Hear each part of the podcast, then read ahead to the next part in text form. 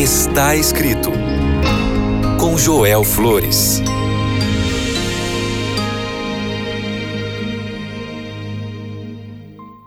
Olá, que alegria ter este encontro aqui no programa Está Escrito.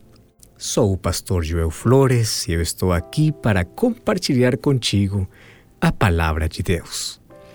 Salmos capítulo 23, verso 2 diz assim: Deitar-me faz em verdes pastos e me guia mansamente a águas tranquilas. O verso 1 já analisamos no programa anterior. O Senhor é o meu pastor, nada me faltará. Hoje vamos conversar sobre o verso 2. Deitar-me faz em verdes pastos, guia-me mansamente a águas tranquilas. Você sabe que as ovelhas precisam de mais cuidados do que a maioria dos animais domésticos. Primeiro, porque elas não podem se defender. Elas não são fortes nem ágeis. Elas são presas fáceis de qualquer inimigo. Bom, sempre suas vidas dependem dos cuidados do pastor. Muitos, quando leem o capítulo 23, o verso 2, pensam que Aqui fala de abundância para quem vive em harmonia com Deus, ou seja, aquele que está em harmonia com Deus não pode ter escassez, mas não é disso que está falando aqui a Bíblia. Outros pensam que harmonia com Deus é garantia de prosperidade, mas hoje vamos ver de que está falando aqui esse texto. Primeiro, vamos lembrar como acontecia o relacionamento do pastor e as ovelhas. Muito cedo, o pastor conduz o rebanho aos campos para os melhores pastagens. Ele não libera ali as ovelhas para se alimentar como elas quiserem. Sua responsabilidade é encontrar um bom pasto para o seu rebanho. Na região deserta de Jerusalém, onde se desenrola ou onde se escreve a cena deste salmo, a tarefa não é simples. Os vales são estreitos, as montanhas rochosas são de erva escassa e a habilidade do pastor é medida pela capacidade de conduzir o rebanho ao pasto com o mínimo esforço e o maior segurança. Pouco depois do meio-dia, as ovelhas param de pastar. Até os pastos mais verdes já não são atraentes para elas é porque nesse momento o sol está brilhando, iluminando e queimando sem piedade. Então, as ovelhas estão procurando sombra para esconder a cabeça. Agora o pastor se prepara para conduzi-las através da montanha até algum riacho diante onde encontrarão água doce. Enquanto as ovelhas seguem o pastor, seus cascos afundam na poeira da calçada e levantam uma nuvem que envolve o rebanho e os incomoda. Às vezes demoram horas até chegarem à água. A essa altura, as ovelhas estão cansadas. Algumas são deixadas para trás do rebanho. O pastor o conduz onde há grama perto do pouso ou riacho, e ali, com um chamado que eles entendem, deitam-se e ficam quietas. Com a grama verde ao redor, eles não comem, mas mastigam a comida e descansam antes de beber. Deus implantou nas ovelhas um instinto que impede de beber enquanto elas estão aquecidas. E em torno dessa cena da hora tranquila à beira do riacho, quando o calor e o cansaço do dia ganham força, é que Davi escolhe o assunto da sua segunda frase. Ele conhece a revigorante experiência do descanso. Ele conhece o valor desse momento de silêncio que aumenta a força espiritual, bem como a energia física. Nela, ele descobriu sua oportunidade suprema com Deus e fez dele a sua hora mais profunda de comunhão e maior alegria. É em momentos como esse que suas orações têm se elevado. E agora, nesse salmo, ele está recriando uma atitude de sensibilidade através da qual Deus se comunicou com ele. Há uma hora em que todo ser humano deve reservar um tempo para descanso, para meditação, para oração. Nenhuma atividade é tão valiosa ou produtiva quanto esse momento de silêncio. Quando John Wesley tinha um dia pesado pela frente, ele costumava se levantar meia hora mais cedo do que o normal para orar e acalmar sua mente. E ele acalmava sua mente antecipando aquele dia problemático. Essa era a melhor preparação que ele poderia fazer para seu dia de trabalho. E ele sempre estava disposto a sacrificar todo o conforto físico por benefícios espirituais. Muitos descobriram que uma renovação de força espiritual é a melhor maneira possível de renovar a força física do corpo humano. A força de uma pessoa não está em seus músculos e tendões, mas em seu espírito.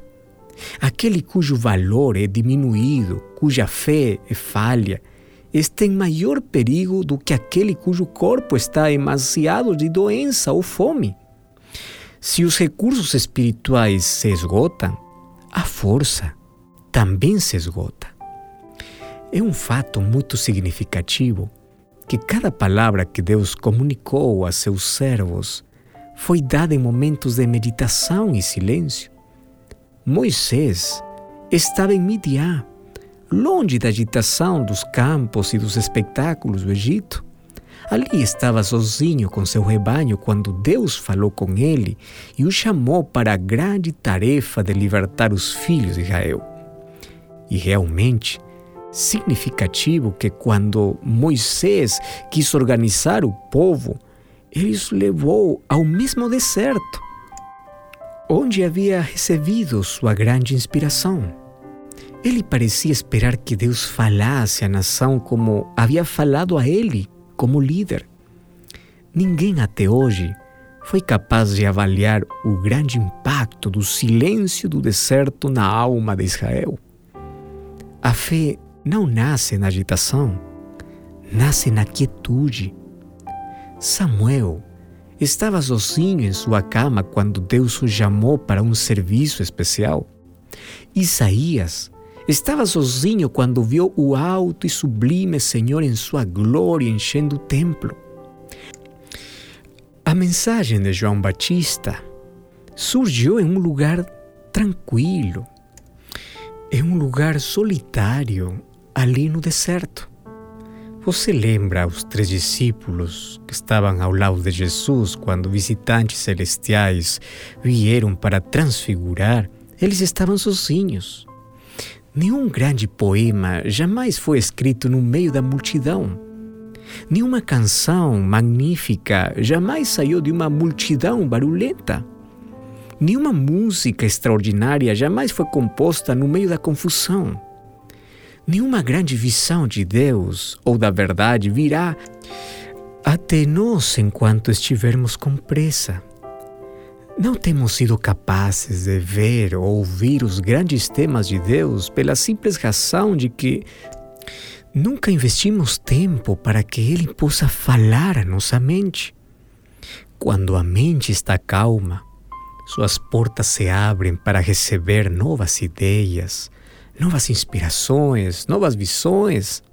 Quando desistimos da luta e não voltamos para Deus, o espírito humano fica mais receptivo aos grandes impulsos.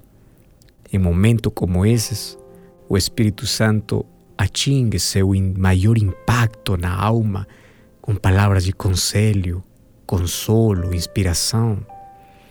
Há momentos, portanto, em que o uso mais útil de nosso tempo é a meditação silenciosa. Jesus dedicou um grande espaço em sua própria vida a quietude, a meditação. Frequentemente, Ele ia sozinho ao campo e passava a noite orando. Às vezes ele recebia uma força que o sono nunca poderia ter dado a ele. A vida moderna se tornou tão apressada, tão vazia. Corremos de reunião em reunião, de moda em moda. Não temos tempo para pensar nas questões mais importantes. A vida diária, os deveres pesados, a preocupação e a ansiedade, os problemas e as dificuldades, a pressa, reduzem a existência a uma luta sem fim, da qual parece não haver escapatória. Com tanta tecnologia que nos poupa tempo, não conseguimos diminuir o fardo da nossa existência. Ao mesmo tempo que aumentamos a velocidade da vida, Parece que diminuímos a satisfação do ser humano em vivê-la.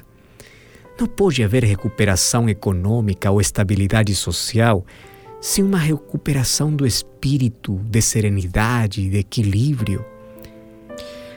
E isso só acontecerá quando dominarmos a vida e organizarmos com base nos grandes preceitos da espiritualidade.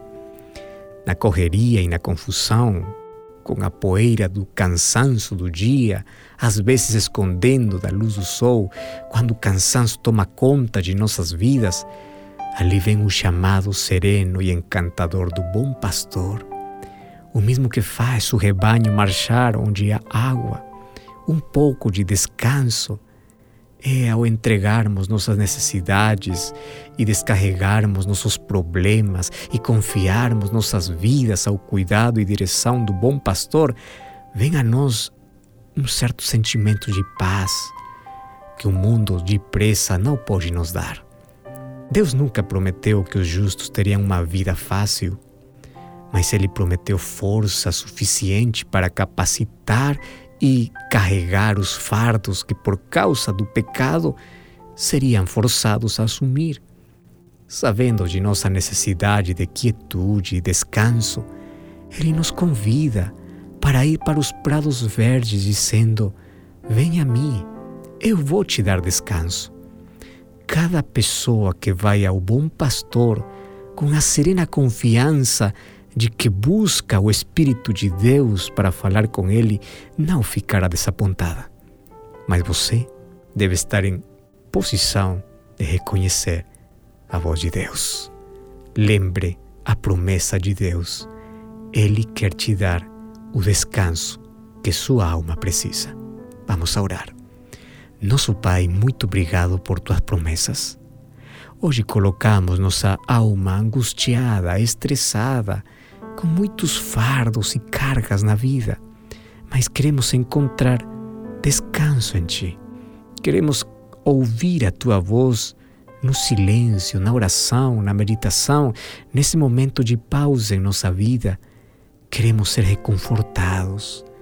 Queremos que o bom pastor nos leve para os verdes pastos, para encontrar descanso, que nos guie mansamente para águas tranquilas, onde possamos saciar-nos a sede. Colocamos nossa vida em tuas mãos, em nome de Jesus. Amém. Lembre sempre, não só de pão viverá o homem, mas de toda palavra que procede da boca de Deus. Até a próxima.